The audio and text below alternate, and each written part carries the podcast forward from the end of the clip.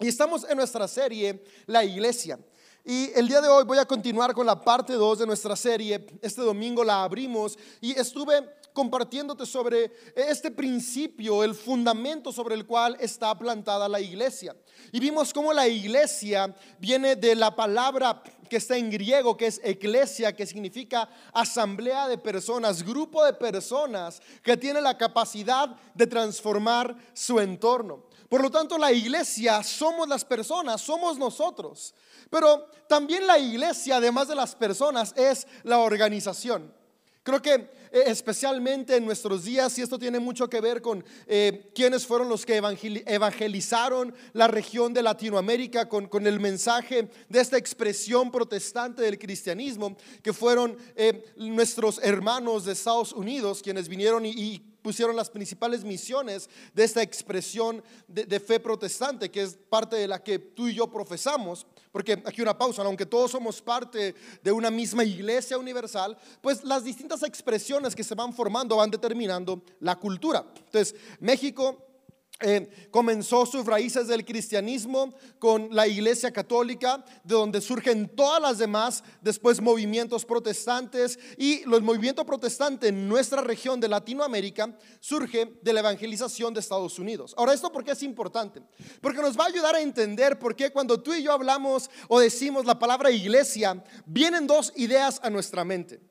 Una de las primeras ideas y la más común cuando hablamos de iglesia es la organización, el lugar en el que nos reunimos, los eventos que tenemos, nuestras reuniones de fin de semana, cursos, sacramentos. Viene a nuestra mente todo eso, ¿no? La música, los mensajes, la comunión, el bautismo. Y son cosas que vienen a nuestra mente cuando escuchamos la palabra iglesia. Pero también constantemente decimos que la iglesia son las personas. Y de repente viene entonces, si la iglesia son las personas, entonces, ¿qué es lo que hacemos? Y esto viene justo por eso que te decía, de la evangelización protestante en Latinoamérica. Porque la palabra que en inglés se utiliza para referirse a la iglesia es la palabra church. Y la palabra church tiene su etimología, es decir, su raíz, también en una palabra griega. Solo que esta palabra griega no es eclesia, es kirche. De la palabra griega kirche, después en las lenguas germanas se fue generando nuevas palabras que a la larga en el inglés dieron la forma de la palabra church. Por lo tanto, cuando en inglés se dice church, la intención detrás de sí está refiriéndose a el edificio, la organización y todos los sistemas que esta organización tiene para edificar e inspirar a las personas. Es por eso que al ser nosotros... Eh, inspirados y evangelizados o haber sido modelados por iglesias que venían de Estados Unidos, cuando escuchábamos la palabra iglesia, se quedaba en nuestra mente esta cuestión de la organización. Sin embargo, creo que organización y asamblea de personas no está peleada. Algo que me gusta mucho es que esta vida no se trata de, decir es blanco o es negro sino aprender a administrar la tensión de los grises, donde pueden coexistir el blanco y el negro. Y aunque en nuestro idioma, el español, la palabra iglesia sí está referida a lo que Jesús estaba hablando, que era su iglesia, al final de cuentas, la iglesia, es decir, la asamblea de personas, también necesita de esta organización que inspira y genera las herramientas para edificar nuestra espiritualidad. Y aunque en la Biblia no encontramos la palabra kirche que da origen a la palabra church, al final de cuentas, la intención detrás de lo que significa sí podemos verlo. Al final de cuentas, la Kirche es esta organización de hombres y mujeres que dan su vida para poder generar herramientas que inspiren la espiritualidad de las personas que forman la asamblea de hombres y mujeres que han decidido vivir movidos por amor para transformar nuestros entornos. Y hoy quisiera hablarte específicamente de por qué es importante la iglesia como organización. En español, tú y yo tenemos que hacer ese trabajo. Cuando hablamos de iglesia, separar en nuestra mente, hay dos cosas que forman la iglesia. Lo más importante y realmente lo que le da vida y sentido son las personas. Y quisiera yo poder aclarar esto, no las personas son el fin. La iglesia existe para las personas, no las personas para la iglesia organización. Entonces, cuando pensemos en iglesia, sí, lo que tiene que estar en primer lugar son las personas, los seres humanos que conformamos estos grupos. Y, ya vimos el domingo, no, no limitados a un espacio. Tu familia puede ser una iglesia, tu trabajo, tu... Eh, tu escuela, tu grupo de amigos, incluso tu equipo de fútbol con el que juegas eh, cascaritas o incluso torneos los fines de semana, puede ser tu iglesia si lo que los mueve es el amor. Pero también Pensemos en iglesia como organización, este sistema, estas reuniones que tenemos, las herramientas que tenemos que nos permiten conectarnos y capacitarnos para poder fortalecer nuestra espiritualidad. Yo creo que la iglesia como organización es el medio para que la iglesia, que son las personas, florezcan y podamos seguir avanzando en nuestra vida. Yo hoy quisiera hablarte justamente de los beneficios de una iglesia en el sentido organizacional para que las personas podamos florecer. Y yo puedo ver cómo, te digo, aunque Jesús no habló, si somos muy honestos, Él no habló de una organización como tal, Él sí organizó la manera en la que ejercía su misión en la tierra. Él no únicamente iba de una manera aleatoria compartiendo el mensaje, no, porque él, estaba llamado a hacer algo más que simplemente inspirar con su voz, que es algo increíble. Lo, lo, que tenemos plasmado, recopilado desde las perspectivas de cada uno de los evangelistas es genial y nos permite ver el corazón de Jesús, que al final de cuentas es esta ética del amor. Sin embargo, Jesús no se limitó a hablar e inspirar, sino que Jesús actuó a favor de las personas. Y para poder actuar de una manera más eficiente a favor de las personas, Él se rodeó de un equipo. Y ese equipo, junto con Jesús, seguía en esta visión de que el reino de Dios que estaba en cada ser humano pudiera florecer. Ahora, no sé, hay, hay, muchas especulaciones y hoy no quiero detenerme en las distintas especulaciones de por qué Jesús no o al menos los evangelistas no nos detallan eh, ejemplificaciones de Jesús respecto a la organización, pero lo que yo sí puedo ver es a un Jesús organizando a personas para servir a los demás, que al final de cuentas ese es el fin de la iglesia como organización.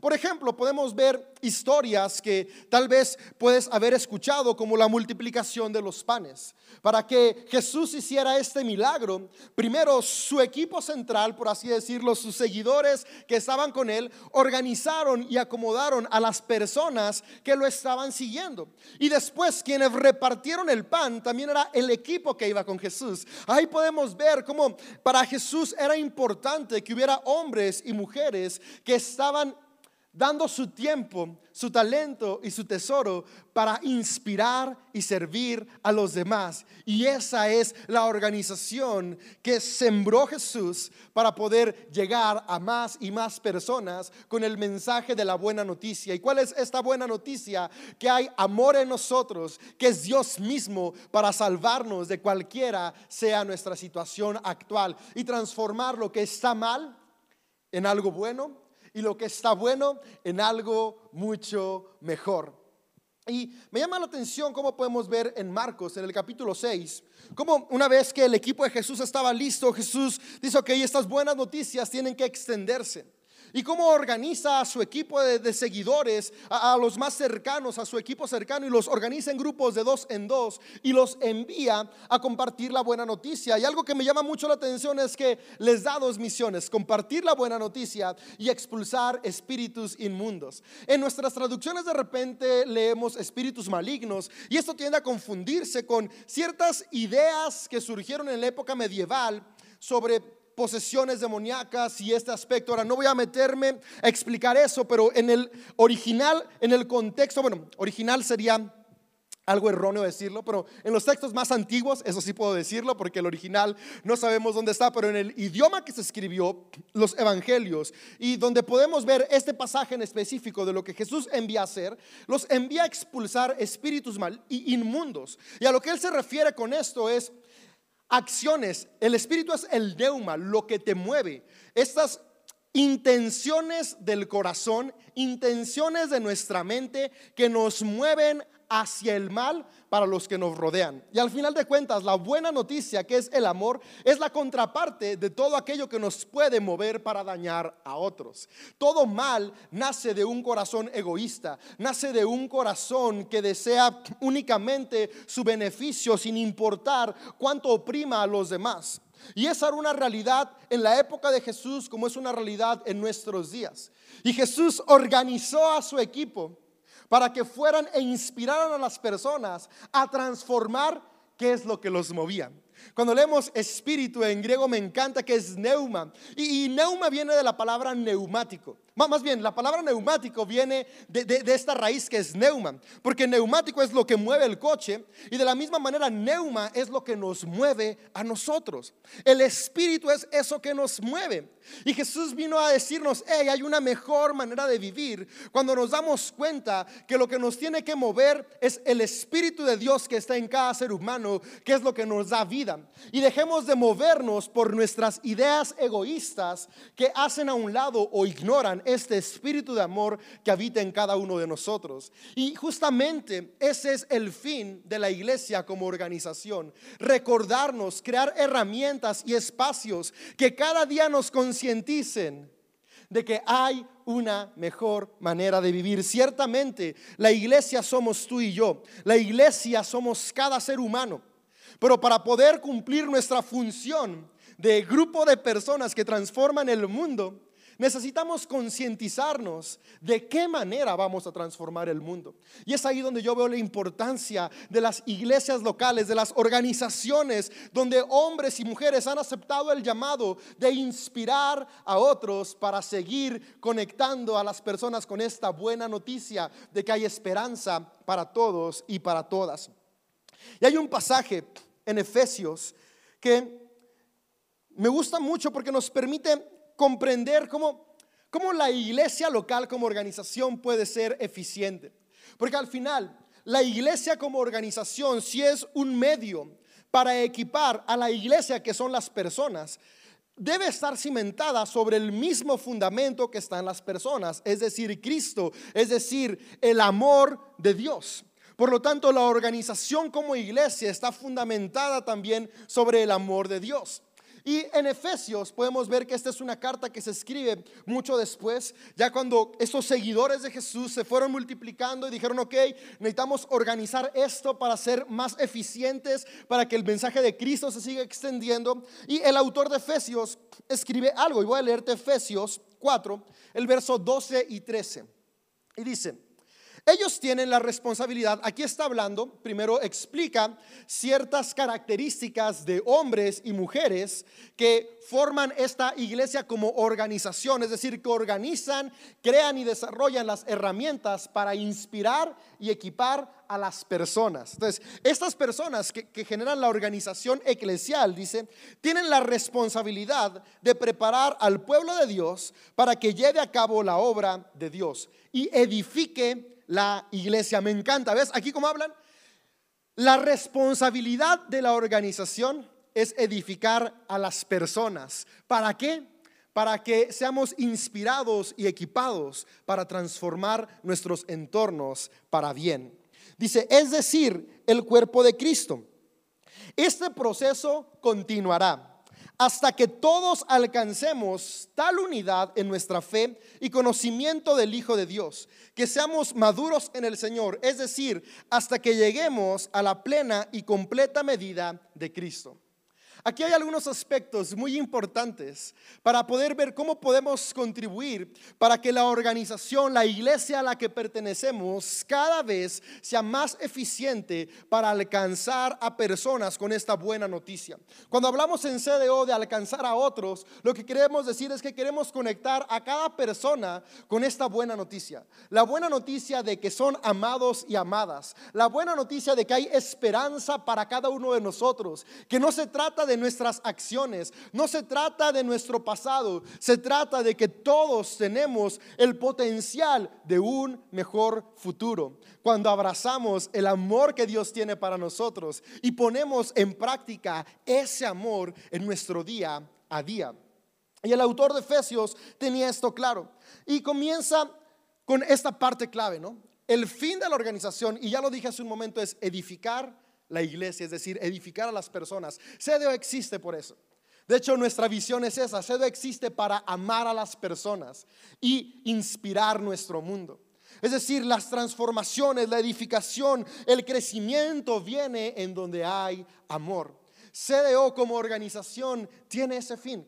Cada persona que asiste, que se conecta, nuestro propósito es que seas inspirado e inspirada y que puedas ser una persona que se conecta con el amor infinito y con el amor incondicional que Dios tiene por cada uno de nosotros. Y la iglesia como organización funciona gracias a hombres y mujeres que deciden dar su tiempo, su talento y su tesoro para que esto suceda. Y quisiera aprovechar para agradecer al staff de CDO, a cada voluntario, a cada voluntaria, a cada persona que es parte del equipo de comunicación, creativo, de música, de niños, de bienvenida. Gracias, porque ustedes son parte de esta organización que inspira a las personas. Lo más importante son las personas. Y por eso organizaciones como CDO existen, para que seamos inspirados y equipados para amar a Dios. ¿Por qué no tú que nos ves en línea pones manitas arriba y agradeces a cada persona que hace posible que hoy estemos llegando hasta tu casa? Gracias Israel por dar tu tiempo y estar acá. Hoy está Israel que es parte del equipo de producción, lo está representando. Hace un momento estuvieron Abril y estuvieron Fer cantando. Damos gracias a ellas. Eutiquio estuvo hace tiempo preparando el espacio hay personas que son parte de esta organización que permiten que tú y yo podamos ser inspirados y juntos crecer y seguir avanzando en nuestra vida espiritual. Y quisiera ver algunos aspectos que dice Efesios. Y Efesios nos dice que esta edificación es un proceso. Y eso me encanta. Porque no es algo que sucede de la noche a la mañana, es algo que vamos experimentando en el día a día. Y al final de cuentas, la espiritualidad es eso, es una aventura, es un proceso personal en el que cada uno de nosotros vamos conociendo y experimentando a este Dios, cada uno desde nuestros paradigmas. Y la organización nos ayuda con herramientas para nuestro descubrimiento personal. Y, dice el autor de Efesios, es un proceso que va a continuar hasta que todos, y esta parte me encanta, no dice hasta que algunos o, tampoco dice hasta que solamente los que pertenecen a ese grupo, dice hasta que todos. Porque ese es el primer indicio de que el corazón de Jesús se mantuvo en los primeros cristianos y necesita mantenerse en nosotros hasta el día de hoy. Aunque cada experiencia es distinta, hay ciertas bases que guían nuestra experiencia. Y una de estas bases es que es para todos. Porque al final de cuentas, si el fundamento es Cristo y Cristo es la imagen de Dios y Dios es amor y en el amor no hay cabida para la separación, el amor siempre integra. Por lo tanto, podemos recordar que la iglesia que está sustentada y fundamentada en el amor de Dios a través de Cristo es una iglesia para todos. Y esta parte me gusta, como lo menciona, hasta que todos. Y en CDO hemos dicho que queremos ser una iglesia que hace todo lo necesario para que cada persona y cada generación pueda conectar con el amor de Jesús. Aunque el amor de Dios está ahí para todos, no todos y todas somos conscientes de ellos. Y aunque Dios ama constantemente y sin fin a cada persona, una de las funciones de la iglesia como organización es poder llevar a cada persona esta conciencia, recordarles que son amados y amadas. Y la realidad es que cada persona tenemos un lenguaje distinto, cada cultura tiene un lenguaje distinto. Y parte de nuestra misión como iglesia es hacer todo, todo, todo lo que esté en nuestras manos para que cada persona conecte con el mensaje de Jesús. Es por eso que decimos que CDO es una organización relevante. Y por lo tanto nuestro deseo es equipar a cada persona para que seamos también personas relevantes. Ahora, ¿qué significa ser relevante? Ser relevante no es sinónimo de estar a la moda. Ser relevante significa que sabemos conectar con las necesidades de cada persona, de cada generación y de cada comunidad. Tú que eres la iglesia, tú que eres miembro del cuerpo de Cristo, que estamos transformando el mundo, necesitamos saber cuáles son las necesidades de quienes nos rodean. y poder servir e inspirar a cada persona a aquellas necesidades que necesitan ser suplidas, pero también poder conectarlos con este mensaje de amor en el idioma o en el lenguaje que cada persona tiene. Y no me refiero únicamente al idioma como español o inglés, sino el idioma cultural. Yo a veces eh, platico con mi hija, que tiene tres años, y, hay cosas que ya no le entiendo, porque los programas que ella ve, las conversaciones que ella tiene con sus amiguitos, amiguitas, y, ya están en un lenguaje cultural distinto al mío. Yo tengo 30 años más que mi hija, por lo tanto, una de mis misiones como papá no es que mi hija aprenda mi lenguaje cultural, es yo aprender su lenguaje cultural para amarla en su lenguaje. Como iglesia estamos llamados a lo mismo. Conocer la cultura de nuestra región, la cultura de nuestras generaciones y ser una iglesia que no está enfocada únicamente en una generación, sino una iglesia multigeneracional, porque hemos aprendido a hablar el lenguaje de cada generación. Como iglesia organizacional tenemos un gran reto hoy en día. Las nuevas generaciones son las generaciones más informadas que nunca. Nuestros mensajes tienen que ser cada vez más estudiados. ¿Sabes? Hoy en día no, no podemos pararnos a la ligera. Digo, nunca debe haber sido, pero hoy en día menos que antes. Pararnos a la ligera y simplemente hablar, porque ahora toda la información que decimos está al acceso de todos y todas. Y los adolescentes, los chicos de 10, 12 años que ya saben manejar tablets, pueden googlear lo que decimos y ver si estamos diciendo la verdad o solamente estamos manipulando algo que existe para obtener un beneficio. Hoy más que nunca es importante que seamos una iglesia honesta, pero también una iglesia preparada una iglesia que estudia, una iglesia que se prepara y que conoce en las distintas áreas las necesidades de las personas para ser eficientes. Hasta hace una generación atrás, todavía a mí me tocó cuando estaba en la escuela tener que ir a la biblioteca. Después llegó en carta, y ah, que es donde me voy empezando a sentir viejo. Y después llegó Wikipedia, pero era muy limitada. Y hoy en día ya, o sea, tú le dices a alguien de secundaria que tiene que hacer una investigación y ya nadie piensa en la biblioteca y nadie piensa en cartas más ni en de saber qué es eso. Todos tienen toda la información rápida y, y tienes resúmenes de investigaciones, de investigaciones, de investigaciones. Lo mismo pasa con la espiritualidad. Hoy en día la generación de nuestros días, los chicos, los adolescentes, tienen acceso a toda la información sobre espiritualidad que hay ahí. Sabes, hoy en día tienen acceso a todos los predicadores, a toda la información de distintos libros espirituales. Es nuestra misión como iglesia conocer el lenguaje de esta generación para ser relevantes a ellos. Pero también es nuestra misión conocer cuáles son los intereses sociales de nuestros días. Yo admiro a nuestro pastor principal, que también tengo el privilegio de que sea mi papá, porque en su generación él tuvo la audacia y la valentía de poder ver y entender lo que necesitaba ser transformado en su generación. Él por varias décadas ha sido una voz a favor de la inclusión de la mujer en la iglesia, de poder ver a las mujeres como iguales. Cuando él era un joven predicador, él comenzó a predicar a los 18, él comenzó a ser pastor en sus 20. Eh, él tenía este es, esta convicción en su corazón. Y es parte de esto, ser una iglesia para todos, donde veía la necesidad en ese momento, la necesidad cultural era abrirle las puertas de igualdad a las mujeres. Como que nos tardamos muchos milenios en hacer eso, ¿no? Si desde el principio Dios nos creó iguales, hombres y mujeres, ah, fue hasta esta época, la época de, mi papá, eh, que, que se empezó a abrir a la iglesia esta igualdad. Y él levantó esa voz. Él fue relevante en su momento.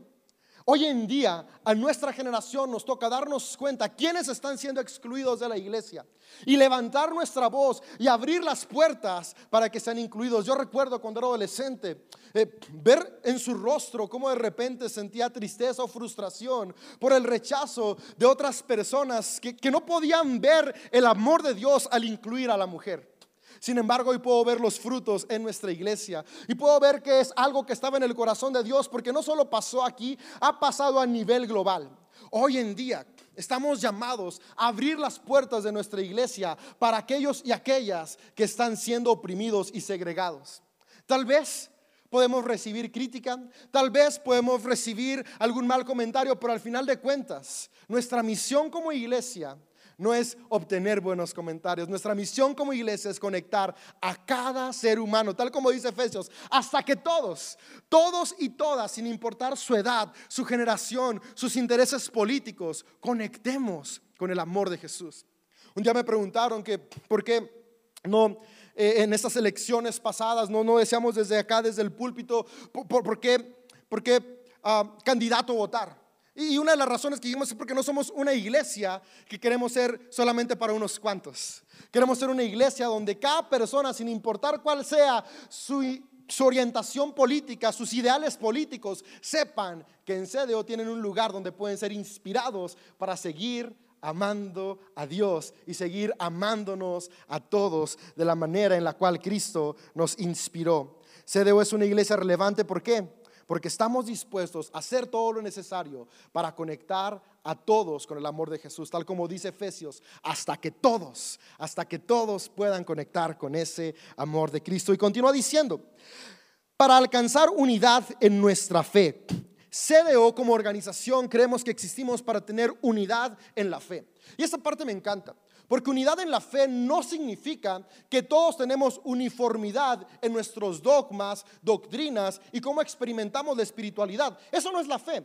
La fe no, no es un sistema de reglas. La fe no es cómo me conecto con Dios. No, la fe tiene que ver con la fidelidad de mi pasado. Y eso me encanta porque eh, hoy en día cuando escuchamos fe tenemos un concepto eh, que va más hasta este sentido mágico donde puedo imaginar lo que va a pasar en el futuro y si tengo mucha fe va a pasar. Pero Jesús nunca habló de eso. Y en los textos que inspiran nuestra espiritualidad no encontramos eso. La fe para el concepto judío, al final de cuentas, Jesús, la figura central de nuestra espiritualidad, fue judío. La fe tiene que ver más con el pasado que con el futuro. Y déjame te explico. Fe significa que yo tengo confianza en lo que hice ayer para lo que estoy cosechando hoy. Y como hoy estoy cosechando buenos frutos de lo que hice ayer, sé que voy a seguir por donde mismo para mañana volver a cosechar igual. Eso es fe. Cuando yo siembro amor en el pasado, yo hoy cosecho los frutos del amor, por lo tanto, parece que viene algo malo, pero yo tengo fe porque sé que si actúo con amor, en el futuro cosecharé cosas buenas. Y, cuando hablo de amor no me refiero a, sembrar cartas, chocolates y flores, sí, eso, sino me refiero a acciones que construyen un corazón generoso, un corazón servicial en el presente, nos prepara para tener fe en el mañana. Porque un corazón generoso y servicial hoy, el día de mañana, ve cosas buenas. Y cuando se enfrenta a la incertidumbre, sabemos que vale la pena y ya sabemos que sembrar con generosidad y con servicio trae buenos resultados, por lo tanto es donde viene la certeza de lo que no se ve. No porque es algo que no existe, no se ve porque lo sembré y estoy esperando que germine. ¿Ves la diferencia de lo que para Jesús era la fe? Para Jesús y los seguidores de Jesús cuando hablaban, el, autor de Hebreos que dice, pues fe es la certeza de aquello que no se ve, no, no, no era como de, ok, porque lo imagino, no, es la certeza de que no se ve porque ya lo sembré. Ya lo sembré en el pasado y sé que va a germinar en el futuro. Y esta es la iglesia, es lo que buscamos ser en CDO, unidad en la fe, es decir, unidad en un corazón generoso, un corazón servicial, un corazón que está dispuesto a hacer lo necesario para edificar la vida de los que los rodean. En CDO Estamos más interesados en la unidad en la diversidad, pero cimentada sobre unidad en la fe. Es decir, todos y todas dispuestos a caminar la segunda milla, porque en la segunda milla es donde hay milagros. En lo extra es donde podemos ver transformación, en lo que tú y yo hacemos, movidos por amor, movidos por Dios, trayendo frutos a las personas que nos rodean. La organización de la iglesia existe para eso, para recordarnos que Jesús es un Dios de acciones, no un Dios de dogmas y normas. El Cristo vino a amarnos, vino a mostrarnos cómo amar. Justamente Él reformuló los dogmas para recordarnos que el fin no es el dogma, el fin no es la doctrina. Dogmas y doctrinas son buenos, sí porque nos dan una orientación, pero son solo la herramienta que nos impulsa a lo que realmente es importante, que es vivir amando a los que nos rodean. ¿De qué manera? Con nuestras acciones, sembrando en el presente para cosechar en el futuro.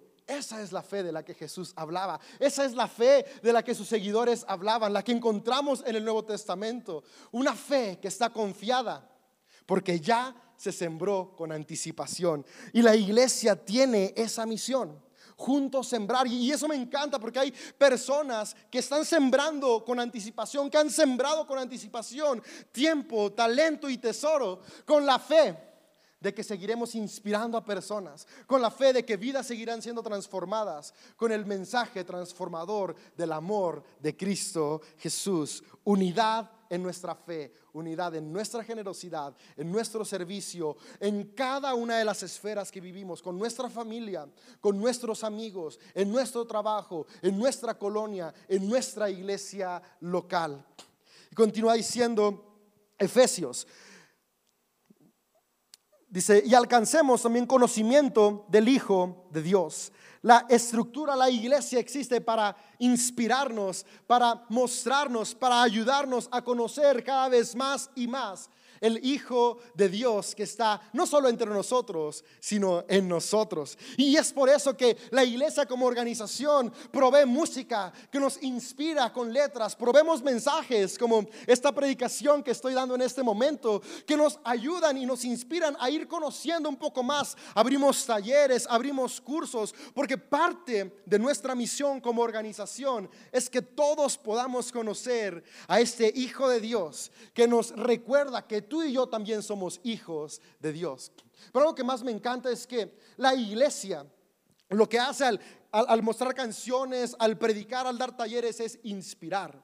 Porque al final de cuentas, inspiramos, nos inspiramos en comunidad, pero para conectar con Dios de manera personal. Sabes, cada uno tenemos nuestra propia experiencia con Dios. Pero creo que la iglesia nos ayuda a tener estas bases para esa experiencia con Dios. Hace ayer creo publicar en mis redes sociales como la espiritualidad es como un triciclo. Y la llanta adelante y que lleva el manubrio es nuestra experiencia, nuestro día a día, nuestra vida devocional, nuestra vida relacional. Pero ese triciclo tiene dos llantas, que es la tradición y los textos espirituales. Es decir, el sustento, la base. Podríamos decir que la organización son esas dos llantas de atrás y las personas somos la llanta de adelante. Las llantas de atrás dan sustento para la búsqueda que cada uno de nosotros estamos teniendo, esa aventura de conectar con Dios. Un Dios que está en todos, pero que se relaciona con individuos. Un Dios que actúa en todos, pero que lo experimentamos a través de nuestra relación personal, que lo vemos en cada persona pero que creamos nuestras convicciones cuando lo experimentamos nosotros como individuos, un Dios de comunidad, pero que al final se relaciona con personas también. Conocimiento, la iglesia provee esta inspiración para que juntos avancemos en el descubrimiento personal del amor de Cristo Jesús. Y por último, quiero cerrar con como cierra Efesios. Efesios dice, para que lleguemos a la plena y completa medida de Cristo. El fin de la iglesia es este, poder llegar a ser como Cristo. Cristo, la imagen visible del Dios invisible. Un Dios que es amor, el amor encarnado. Esa es la misión de la iglesia.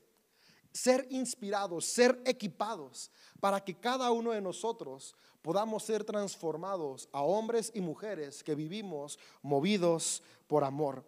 La iglesia son las personas y la organización de personas que creamos eh, esto como es CDO y otras múltiples iglesias locales. Nuestro deseo es inspirarte y equiparte para que conectes con el amor de Dios. ¿Quiénes? Todos. ¿Cómo? Con unidad en nuestras acciones, con un corazón movido por amor. ¿Para qué? Para ver transformación. Eso que dijo Jesús, esa iglesia que él veía, esa asamblea de personas, es edificada a través de organizaciones que podemos recordar que el fin son las personas, que el fin es el amor y recordar que Dios es la esperanza para la humanidad a través de Cristo, el amor encarnado. El cuerpo de Cristo eres tú. Me encanta como dice Efesios, el cuerpo de Cristo. Tú y yo somos lo que el mundo va a ver de Cristo. Y Cristo es el amor de Dios. Tú y yo somos el amor que otras personas van a experimentar de Cristo. Nuestra misión no es adoctrinar a otros. Nuestra misión no es cambiar a otros. Nuestra misión es mostrar el amor de Cristo. Para eso existe SDO, para eso existimos. Y gracias a cada uno de los que son parte de esta organización a la cual llamamos la iglesia local, que equipa a la iglesia de Jesús, que son las personas. Juntos podemos seguir inspirando a más y más personas. Yo hoy quiero animarte a dos cosas. La primera, recuerda, la iglesia de Jesús eres tú, las personas. Pero las personas necesitamos un espacio en el cual seamos inspirados y equipados y ahí entra la organización de la iglesia local. Y la iglesia local requiere de un gran equipo, una gran iglesia, una gran organización. No se crea con el talento de unos pocos, sino con el sacrificio de muchos. Así que yo te animo, si CDO ha inspirado tu vida, si CDO incluso te ha inspirado a la distancia, ya eres parte de la iglesia, ya eres parte de la asamblea de personas. Hoy lo que yo quiero animarte es a que también seas parte de la organización, para que sigamos conectando a más y más hombres y mujeres con el amor de Dios. Jesús es la esperanza de la humanidad. Y si la iglesia es el cuerpo de Cristo y Jesús es el Cristo, por lo tanto eso nos recuerda que hoy en día la iglesia también es la esperanza para la humanidad. Que tengan una excelente noche y vamos a celebrar la libertad que tenemos, trayendo libertad a más a través del amor.